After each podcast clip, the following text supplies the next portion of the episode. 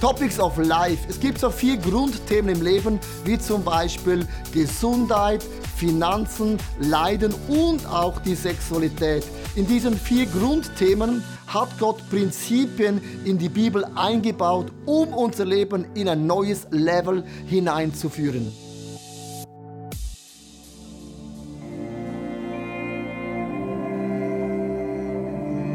Die Tage und Wochen nach Livios Tod und seiner Beerdigung waren eine so schlimme Zeit.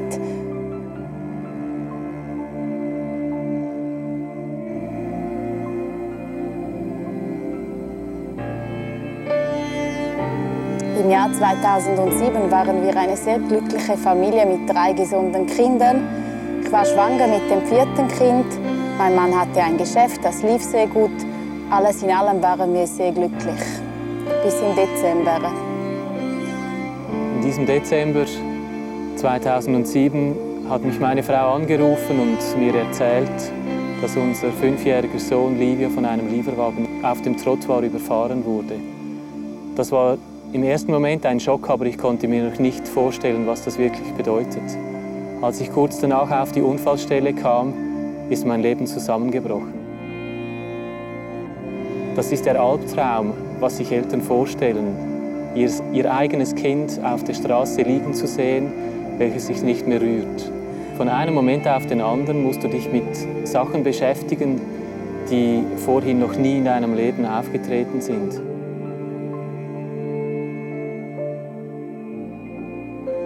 Die Tage und Wochen nach Livios Tod und seiner Beerdigung waren so eine so schlimme Zeit.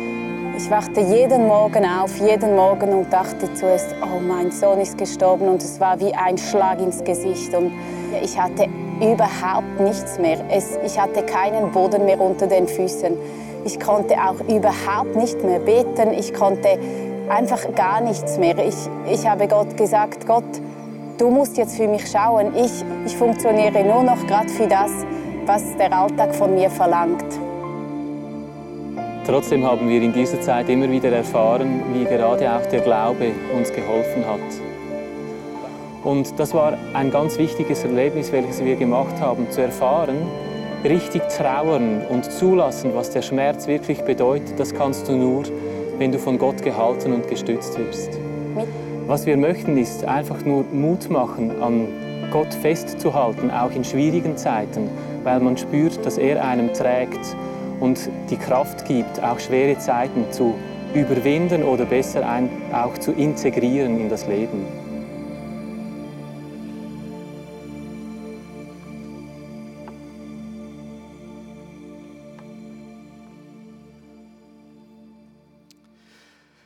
Das Thema Leid ist ähm, ein ganz, ganz schweres Thema. Das Thema Leid ist nicht so ein lustiges Thema. Es betrifft viele von uns auch heute hier vielleicht auch im Fernsehen, im TV, dass du einen Schicksalsschlag in deinem Leben erlebt hast. Und es ist wie eine Gratwanderung beim Thema Leiden. Weil die einen sagen, Gott will das Leid verhindern, aber er kann es nicht. Dann wäre Gott nicht allmächtig. Und die einen sagen, Gott, Gott, Gott könnte, aber er will es nicht. Dann ist Gott nicht gut. Und du hast Allmacht gegen Gott ist nicht gut. Und wenn dann plötzlich so ein Leiden in dein Leben hineinkommt, dann ist man oft im tiefsten Nebel drin. Und man hat mega viele theologische Fragen. Die größte Frage ist immer die, warum lässt Gott Leiden zu? Lass uns ganz kurz ein paar Bilder hineingehen, was wir oft auch sehen im TV oder auch in Magazinen über das Thema Leid.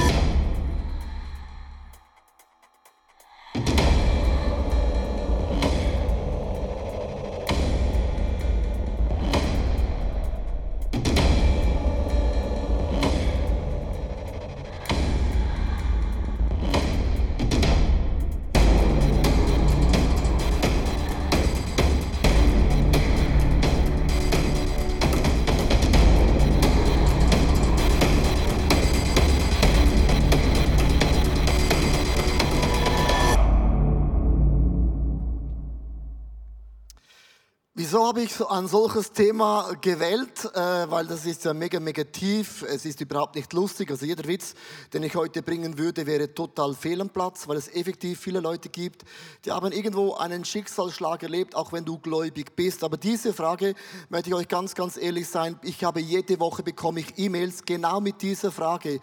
Warum musste mein Kind sterben? Warum ist mein Sohn gestorben? Warum hat sich mein Vater, der gläubig ist, äh, sein Leben selbst ähm, ein Ende Ende genommen. Warum, warum Gott?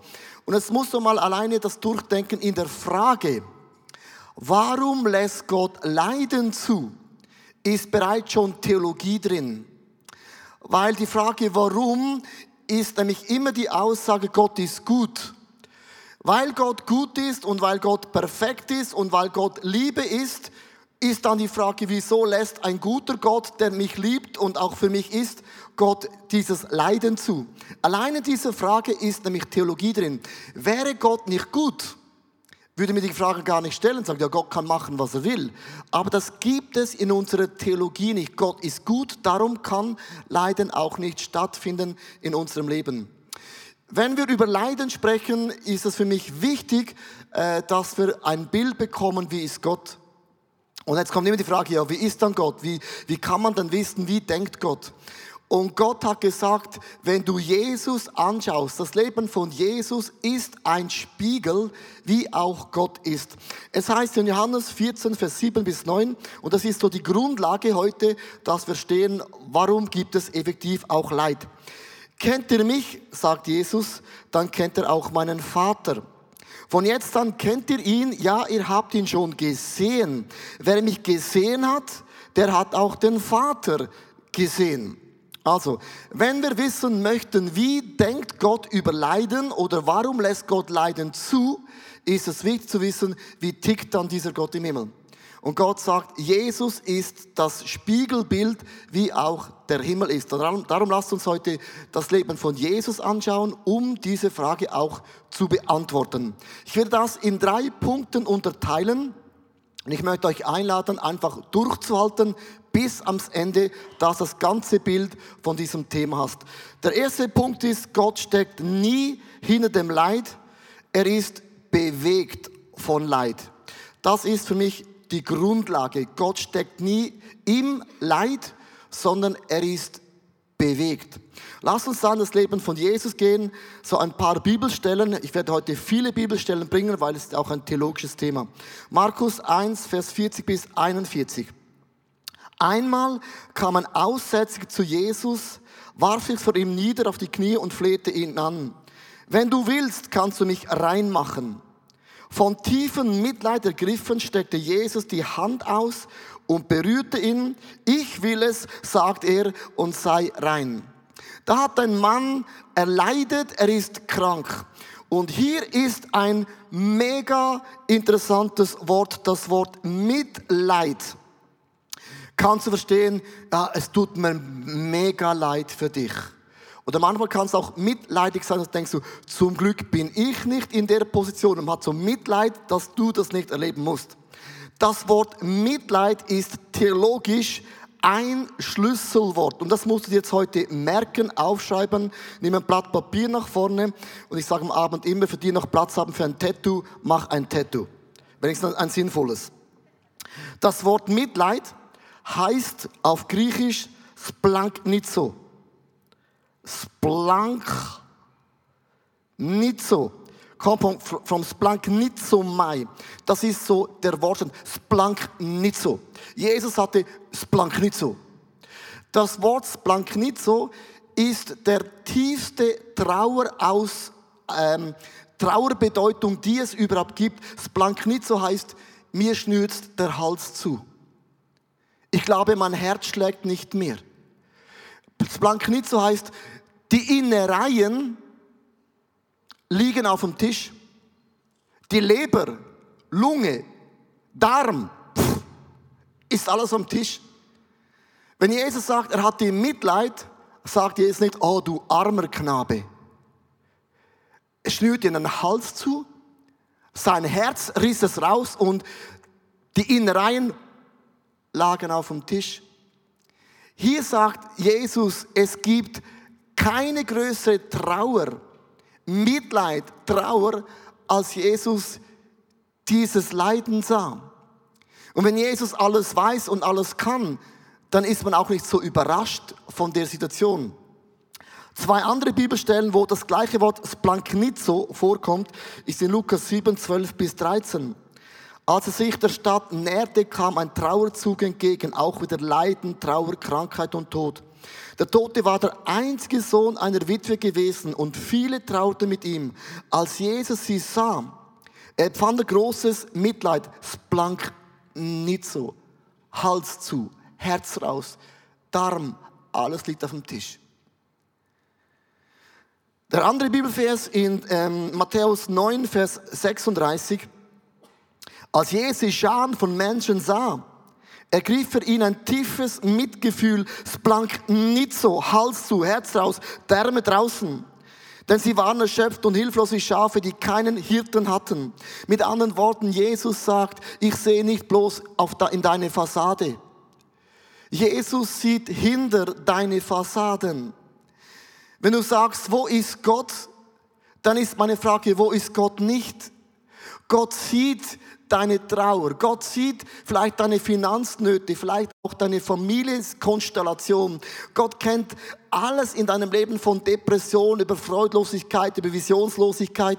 Jesus sieht hinter deine Fassade, splank nicht so und leidet mit dir mit. Und splank nicht bedeutet, ich leide mit dir mit. Gott steckt nicht hinter dem Leid, sondern Gott kämpft gegen dein Leid. Und in 2. Korinther äh, heißt es 1, Vers 3. Gepriesen sei der Gott, der Vater von Jesus Christus, unserem Herrn. Er ist der Vater aller Barmherzigkeit und der Gott, der uns tröstet. Splank nicht so. Hals zu, Herz raus. Därme liegen hier auf dem Tisch. Und wenn wir über Leiden sprechen, dann sagt Jesus, ich bin ein Spiegel. Wenn ich mitfühle, dann leidet Gott auch mit. Und das ist mal die erste Grundlage. Gott leidet mit deinem Leiden mit. Ich weiß, dass noch immer die Frage, ja, wieso lässt denn es Gott zu? Ich komme zu dieser Frage noch. Der zweite Punkt ist, Gott steckt nicht hinter dem Leid, er kämpft gegen das Leiden. Er kämpft bewusst aktiv gegen jedes Leiden.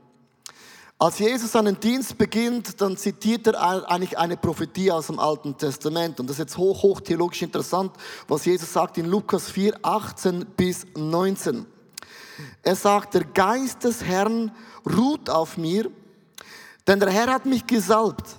Er hat mich gesandt mit dem Auftrag, dem Armen die gute Botschaft zu bringen, den Gefangenen zu verkündigen, dass sie frei sein sollen und den Blinden, dass sie sehend werden, den Unterdrückten die Freiheit zu bringen und ein Jahr der Gnade des Herrn auszurufen. Mit anderen Worten sagt Jesus, ich kam auf diese Erde, um Leiden und Ungerechtigkeit auf die Seite zu schieben. Und lass uns mal ganz kurz anschauen, was dieser Text nicht sagt. Also der, Tag, der Text sagt etwas, aber er sagt auch gewisse Dinge nicht. Der Text sagt nicht, dass Gott hat dein Leid in deinem Leben zugelassen. Das ist eine ganz häufige Theologie, auch in der Kirchengeschichte. Gott hat irgendwie dieses Schicksal, dieses Leid, hat er irgendwie zugelassen. Das sagt dieser Text nicht aus. Also mit anderen Worten, Gott hatte ein Insiderwissen, aber hat nichts gesagt. Mit anderen Worten, ja, dieses Leiden von der Person, ja, das war im Plan von Gott. Dieses Wort Gott hat es zugelassen und das Wort, es war der Plan von Gott. Dann kommt noch Römer 8, 28. Alle diese Dinge dienen zum Besten denen, die an Gott glauben. Sagt dieser Text überhaupt nicht aus. Und wenn Gott es nicht zulässt, und wenn es auch nicht Gottes Plan ist, dann ist, kam Jesus auf diese Erde, um gegen Leid zu kämpfen. Er steckt nicht im Leid. Leiden kommt nie aus der Hand von Gott. Never, ever, Ever. Nie. Jetzt gibt es aber viele Frauen und Männer, die sagen ja, aber Gott hat ja einen Plan mit dem. Ja, weil Gott ist ein Meister, aus dem Minus ein Plus zu machen. Wenn du ein Ei zerschlägst, dann macht Gott eine Omelette draus. Das ist ja die, der Charakter von Gott. Gott kann aus jeder Scheiße was Gutes machen. Aber das ist nicht, dass es Gottes Style ist, dass er einfach noch der Lückenbüßer ist. Es ist nicht die Grundhaltung. Und ich möchte euch, jetzt müsst ihr gut zuhören, ein bisschen mir auch ein bisschen gut zuhören. Vielleicht bist du nicht bei allem heute einverstanden, bin mir voll bewusst, aber dann hören wir einfach zu. Es gibt so Grundsätze, äh, die höre ich immer wieder. Und ich möchte euch so ein paar Grundsätze zeigen, und dann möchte ich euch ein paar, mit ein paar Fragen durch diese Grundsätze durchgehen, warum sie eben effektiv nicht so solid sind, wie man sie oft denkt. Also so ein paar Grundsätze.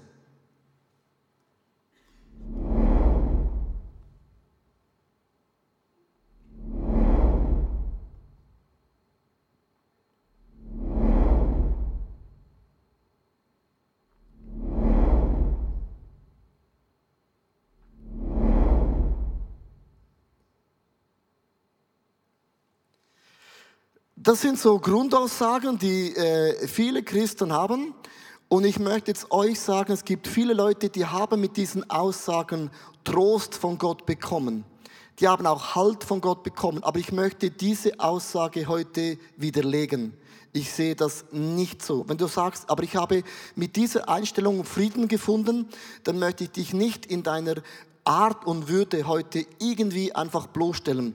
Wenn man das so denkt, hat das aber auch drei Vorteile. Also lasst uns mal so die drei, wenn man sagt, Gott hat es zugelassen, das muss am Schreibtisch von Gott vorbeigehen, hat es auch mega viele Vorteile. So drei Vorteile. Erstens, ich schreibe das jetzt selber auf, das gibt Sicherheit. Sicherheit mit anderen Worten, du sagst, ähm, mein Leben ist nicht ein Zufall, es geschieht nicht per Zufall ein Unfall, sondern Gott hat es zugelassen und dann weiß man irgendwie, das gibt Sicherheit, dass mein Leben ist 24 Stunden, sieben Tage der Woche immer unter Kontrolle von Gott. Das gibt Sicherheit, oder? Mal einfach so gut gesprochen. Das zweite ist, es gibt Sinn. Also Sinn heißt, das Leid macht keinen Sinn. Leid macht nie Sinn, aber man sagt, ja, Gott hat sich schon was dabei überlegt. Und dann muss es ja Sinn machen. Also im Himmel schaue ich dann von oben runter und schaue den Zusammenhang sage, oh, jetzt sehe ich es auch Gott. Jetzt macht es mega Sinn. Es gibt Sinn, weil ich weiß, es macht Sinn, weil Gott einen Plan hat. Es entlastet auch. Das heißt, wenn ich einen Fehler mache, ist es doch nicht so entscheidend, äh, dass mein Fehler hat dazu beigetragen. Es entlastet mich. Also die Welt geht auch weiter mit mir oder ohne mich. Nimmt mega viel Druck weg. Weil Schweizer haben nicht gerne Druck. Wir sind schon das beste Land und das ist schon genug Druck. Aber diesen Druck brauchen wir nicht auch noch, oder? Also diese drei Dinge ähm, hat mega viele Vorteile. Wenn du sagst, es hat Gott zugelassen, dann kannst du mit diesen drei Gründen sehr, sehr gut leben. Und jetzt gibt es aber die klassischste Aussage, jetzt müsst ihr gut zuhören, wo man Leute sagt, alles muss über den Schreibtisch Gottes. Mit anderen Worten, Gott gibt noch die Unterschrift darunter. Wenn du sagst, es muss alles über den Schreibtisch von Gott, es nichts geschieht, ohne dass an Gott vorbeigeht, dann muss Gott die Unterschrift darunter geben. Da, da, da, da, da, drehe ich fast durch bei diesem Gedanken. Und ich möchte euch erklären, warum. Wenn du mit deinem Skateboard einen 720 machst und nach vorne hinten Tilt, Rape, Leg, Drink, Pong, Back, Chuck, Chuck, das ganz bekannte Skaterwort, und dann auf, die, auf den Kopf fällst, du hast eine solche Innerschütterung, dass du ein Jahr nicht mehr studieren kannst, dann kann ich dir sagen, gut, Gottes Unterschrift, das macht noch Sinn. Oder wenn du sagst, ja, ich habe nicht gelernt und ich habe die Prüfung, habe ich dann gebetet, bin durch die Prüfung durchgefallen, muss sie ein Jahr wiederholen, da kann ich mir auch vorstellen, dass Gott die Unterschrift gab. Aber was ist, wenn in Jugoslawien eine Christin von 100 Männern sexuell zu Tode missbraucht wird, vergewaltigt wird. Wie kann diese Geschichte am Schreibtisch von Gott vorbeigehen und Gott sagt, Unterschrift, go ahead. Wie kann es sein, dass in Somalien ganze christliche Dörfer ausgerottet worden sind und man findet sie in einem Massengrab in tausend Teile zerstückelt? Und dann sagt man, ja, das hat Gott zugelassen und das muss an Gottes Schreibtisch vorbei und Gott hat das noch unterschrieben. Wie kann es sein, dass gewisse Pornoringe und die Pornoringe, was die machen mit Kinderpornos, das ist das ist der höchste Abschaum, den es überhaupt gibt. Wie kann Gott sagen, ja, ich habe es zugelassen, Unterschied darüber, macht mit den Kindern, was ihr wollt. Und diese Kinder, wenn Gott nicht ein Wunder macht, die erholen sich nie mehr vom Leben, gebrochen forever. Verstehst du, es gibt, wenn man sagt, das hat Gott zugelassen und es muss an Gott vorbei, das kann Sicherheit geben, Sinn geben und auch entlasten, das ist mir klar. Aber es gibt dann, wenn man durchdenkt, mehr Fragen, als in dem Sinn antworten. Und man ist plötzlich, hat man zu viele, zu viele Beispiele, wo es sagt, aber, aber wie kann Gott das zulassen? Das ist schrecklich, das ist, das ist way beyond. Weil die ganzen Klagepsalmen, die ganzen Klagenpsalmen, das heißt schon Klage, Klagepsalmen. Der Klagepsalm sagt immer, Gott, du bist gut, du bist gerecht, du bist einmalig und alle Klagepsalmen sagen, Gott, ich nehme das Leid nicht aus deiner Hand. Ich nehme kein Leid aus deiner Hand, weil du bist nicht ein Gott vom Leiden, du bist kein Gott der Ungerechtigkeit. Das ist ein Schrei zu Gott. Ich nehme, ich verweigere Gott, das aus deiner Hand zu nehmen. Was macht man dann mit diesen Bibelstellen? Verstehst du, die einen von uns bekommen Halt und Trost und ich möchte diesen Leuten nicht zu nahe treten. Aber diese Theologie, die hat, die, die hinkt, wie es nur hinken kann, weil es gibt eben mega Frage. Und es ist hochinteressant, wir Menschen, wir brauchen eine Antwort. Wir suchen sie verzweifelt. Wenn Jesus Menschen begegnet sind, hat er nie eine Antwort auf Leiden gegeben. Er hat sich geweigert, kategorisch, kategorisch geweigert, eine Antwort zu geben. Jesus hat nie eine Antwort gegeben. Er ging auf die Frage, warum schon gar nicht ein sondern so, Hals zu Herz raus. Alles war draußen. Jesus hat mitgelitten. Und warum ist das so? Weil ich jetzt zu dieser Lösung komme heute. Das ist der letzte Punkt. Gott steckt nicht hinter dem Leid. Er hat das Leid begrenzt. Und wenn wir über Leiden sprechen, warum stirbt ein Sohn, eine Tochter? Jemand wird vergewaltigt, obwohl du gebetet hast und einen Schutz von Gott gestellt. Das sind diese Fragen. Dann müssen wir verstehen, diesen Bibelvers in 1. Moses 1, 27 bis 28, das ist so der romantischste Bibelvers, aber eigentlich ist so viel Theologie drin. So schuf Gott den Menschen als sein Ebenbild. Als Mann und Frau schuf er sie. Er segnete sie und sprach, vermehrt euch und bevölkert die Erde und nehmt sie zum Besitz. Unterstreicht das Wort, nimm die Erde zum Besitz, ein Befehl. Ihr sollt Macht haben über alle Tiere. Erde, Tiere, Frau, Mann und Gott. Über alle Fische, Vögel und alle Tiere auf dieser Erde. Dieser Bibelvers ist theologisch crazy. Weil Gott hat uns Menschen geschaffen als ein Ebenbild. Ebenbild heißt auf der gleichen Augenhöhe. Und Liebe, wenn du, wenn du verheiratet bist, einen solchen Ring zu tragen, ist mutig. Weil du machst einen Bund mit deiner Frau an der Hochzeit und sie sagt, in guten Tagen wie in den besten Tagen, auch noch die schlechten Tagen, sind wir zusammen. Und jeder Heirater weiß, das ist mutig, weil die Chance, dass du dich scheiden lässt, ist mega groß. Wieso heiratet man? Warum hat Gott uns geheiratet? Warum sagt Gott, ich heirate euch? Das ist ein Bund und das war mutig von Gott zu sagen, ich heirate mit euch und Liebe bedeutet, ihr seid, seid keine Hampelmänner und Frauen. Liebe bedeutet, du kannst Ja sagen oder Nein sagen. Liebe heißt, jeden Tag muss man sich von neuem für oder gegen Gott entscheiden. Und Gott sagt, ich möchte ein Gegenüber, mit anderen Worten, ihr dürft entscheiden. Aber ich gebe euch die Erde und alle Tiere und Gott und Harmonie. Und jetzt hat Gott einen zweiten Baum in das Paradies gestellt, den guten Baum und den schlechten Baum. Es braucht beide Bäume, weil man sonst sich nie gegen Gott entscheiden kann. Und vor diesem Baum, ganz am Anfang der Bibel, habe ich eine mitgebracht, spricht Gott, es war ein Baum, Flüsse, Bäume, Harmonie, Tiere haben sich nicht gestritten, da gab es noch kein Löwe, hat Katze gefressen, nichts. Tiere war Harmonie, Mensch war Harmonie. Es gab keinen Tod, keine Krankheit und kein Leid. Nichts von diesen Dingen gab es. Und Adam und Eva haben gesündigt und haben sich entschieden gegen Gott. Und das müssen wir mal lesen, 1. Mose 6, Vers 6. Und es reute den Herrn, dass er den Menschen auf der Erde gemacht hatte. Und es bekümmerte ihn in sein Herz hinein. Weil Liebe ist man ohnmächtig.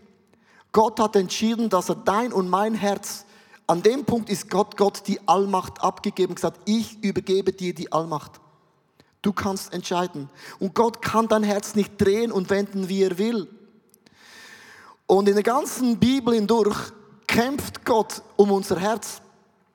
Und das Buch der Offenbarung endet wieder mit diesem Baum. Es ist ein Baum und Flüsse springen und Tiere ist Harmonie und Gott ist Harmonie und Mensch ist Harmonie. Und was einmal war, wird es nie mehr geben. Und zwischen diesen zwei Bäumen gab es Dinge, die hat es vorher nicht gegeben.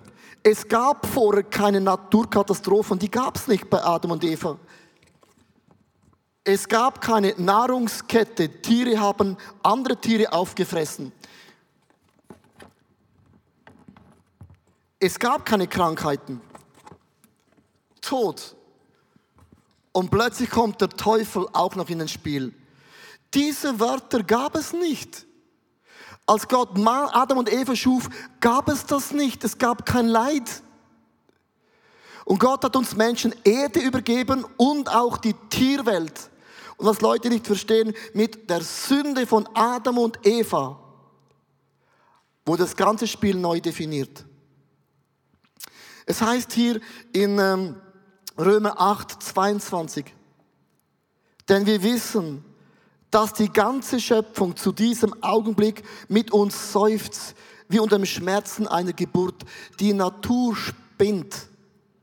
Die Tierwelt, die spinnt. Die Menschen die sind durchgeknallt. Der Teufel hat mehr Ecken draus, als es Ecken gibt. Der Tod spinnt. Die Krankheit, das kann nicht wahr sein. Und jetzt überlege einmal, warum ist die Bibel so dick? Sie ist nicht so dick, weil Gott hat gesagt, ich bin ein Schreiber. Die Bibel ist so dick, weil Gott seit Tausenden von Jahren versucht, dein und mein Herz zu gewinnen. Wenn deine Frau dich verlässt und du liebst deine Frau, du schreibst SMS, du schickst Blumen, du schickst deine Freunde, du machst alles in deinen Möglichkeiten, um ihr Herz zu gewinnen und mit dem Bewusstsein, es kann sein, dass sie Nein sagt.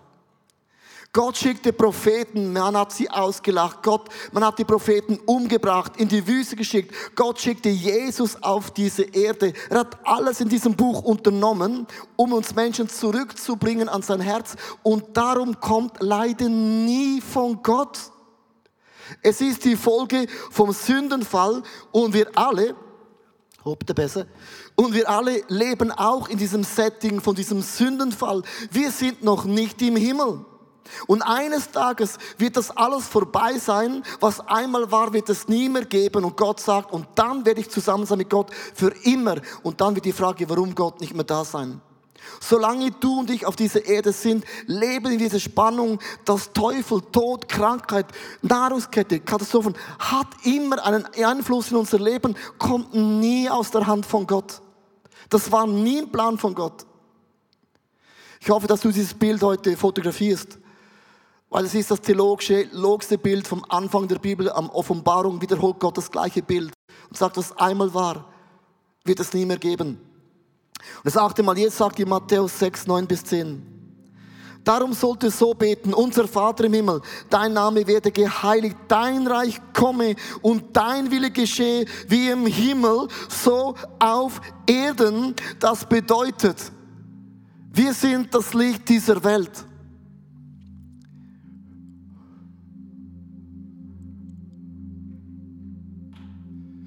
So wie dieser Himmel ist, da gibt es keinen Tod und keine Krankheit, sagt die Bibel. Stimmt es? Lass uns beten, dass das auf diese Welt kommt. Dass der Teufel nicht uns im Dunkeln halten kann. Die Kirche, die Small Group, das Ministry, unser Job ist es, das Reich von Gott auf diese Erde zu bringen. Menschen zu beleuchten, Menschen zu erleuchten, Menschen den Weg wieder zu zeigen. Das ist die Aufgabe der Church. Du kannst nicht lauwarm sein. Ein lauwarmer Christ ist nämlich das. Ein erweckter Christ zeigt in die Schule, in die Firma, in die Verwandtschaft das Licht von Gott. Und je mehr, dass du Jesus nachfolgst, ist unser Job, das Reich von Gott auf diese Erde zu bringen. Das ist das Bild von Gott. Lass uns gegen Leid kämpfen, gegen Krankheit kämpfen, gegen den Teufel, dass das Gute von Gott sichtbar auf diese Erde wird. Jesus endet das, oder die Bibel in Offenbarung 21, Vers 4. Und das ist der Vers der Verse. Er wird alle ihre Tränen trocknen. Und der Tod wird keine Macht mehr haben. Kein Leid. Klage und Schmerzen wird es nie wiedergeben. Denn was einmal war, ist für immer, kannst das Wort für immer, für immer, für immer, wird es alle diese Begriffe nicht mehr geben. Am Anfang ist ein Baum, am Ende ein Baum.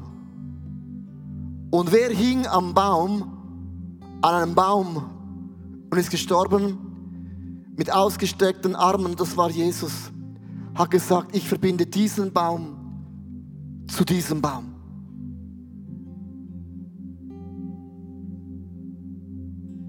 Und das ist der Halt, den wir haben. dass Jesus ist mit uns. Es blank nicht so. Wenn ein Mensch stirbt, dann weint Jesus. Er sagt, das war nicht so geplant. Und die Macht vom Tod, vom Teufel, schmerzt das Herz von Jesus weil er weiß, wie es eines Tages werden wird. Und er weiß, dass er unsere Herzen nicht zwingen kann. Es blank nicht so.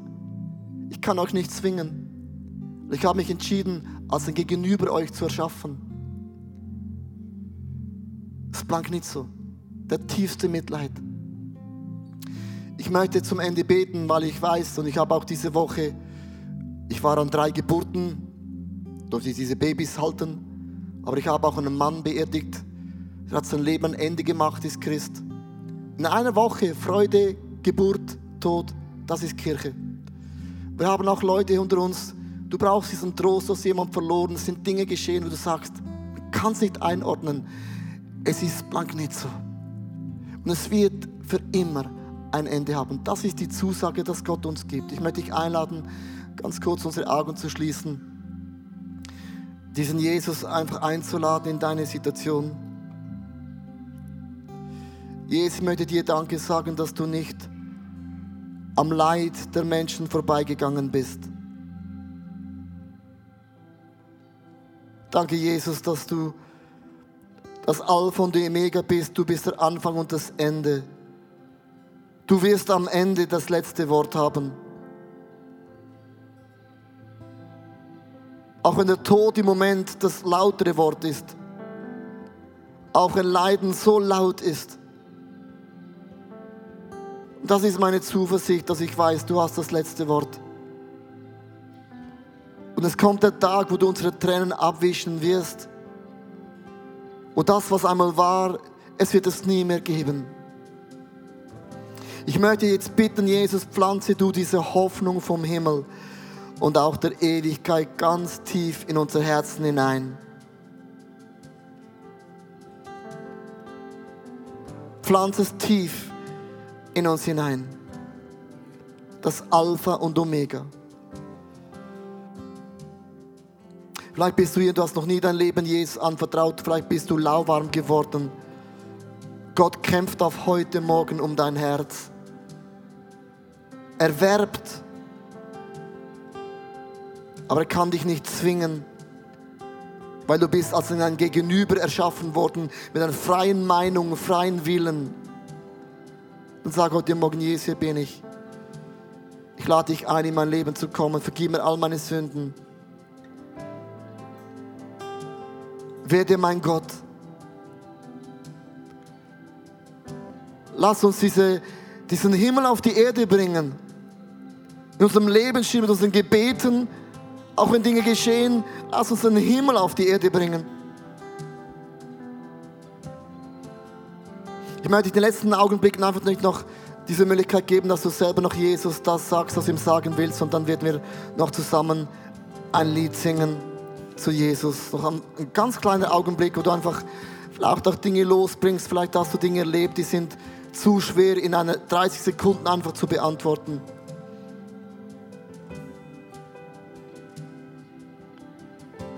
Aber lass uns den Himmel auf die Erde bringen. Dein Wille geschehe wie im Himmel, so auf Erden.